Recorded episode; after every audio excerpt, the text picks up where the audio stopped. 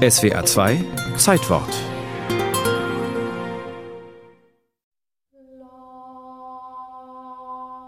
Darum irre ich umher, und wohl, wie die Schatten, so muss ich leben, und sinnlos dünkt lange das Übrige mir. Tübingen, Frühjahr 1807. Friedrich Hölderlin, 37 Jahre alt, als Dichter zwar nicht in die erste Liga aufgerückt, aber doch auch nicht ganz unbekannt, war im September 1806 gegen seinen Willen ins Tübinger Klinikum eingewiesen worden. Habe nun kein Bleiben auch, und meine Augen sehen das Gegenwärtige nicht mehr. Professor Autenried attestierte Hölderlin Hypochondrie und entließ ihn am 3. Mai 1807 als hoffnungslosen Fall aus dem Klinikum. Nach acht Monaten Zwangsbehandlung und Torturenmühle, getreu der Autenriedschen Devise Wir werden dir der Narrenmaul schon stopfen. Nach Verabreichung von Tollkirsche, von quecksilberhaltigem Abführmittel, von Fingerhut und Opium. Nach Einreibungen mit Autenrieds Märtyrersalbe auf der kahlen Kopfhaut, um künstliche Geschwüre zu erzeugen, auf das die üblen Gedanken entweichen mögen.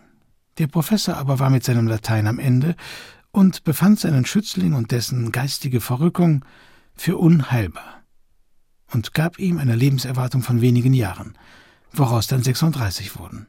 Hölderlins Glück, der im Klinikum arbeitende Tischler Ernst Zimmer, nahm sich des bewunderten Hyperion-Dichters an und quartierte ihn im kleinen Turm direkt über seiner Werkstatt ein.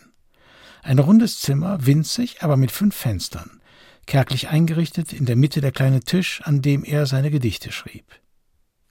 Tag für Tag hörte Familie Zimmer Hölderlin dort oben im Kreis durch die Kammer stiefeln.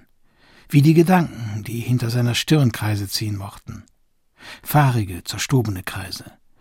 Bis heute ist nicht geklärt, wie abgedreht er war und ob die psychischen Störungen aus dem angestrengten Verhältnis zur Mutter rührten, aus der Zurückweisung im Bemühen, zu Goethe und Schiller aufzuschließen, oder aus den wenig zartfühlenden Behandlungen im Klinikum, oder aus all dem.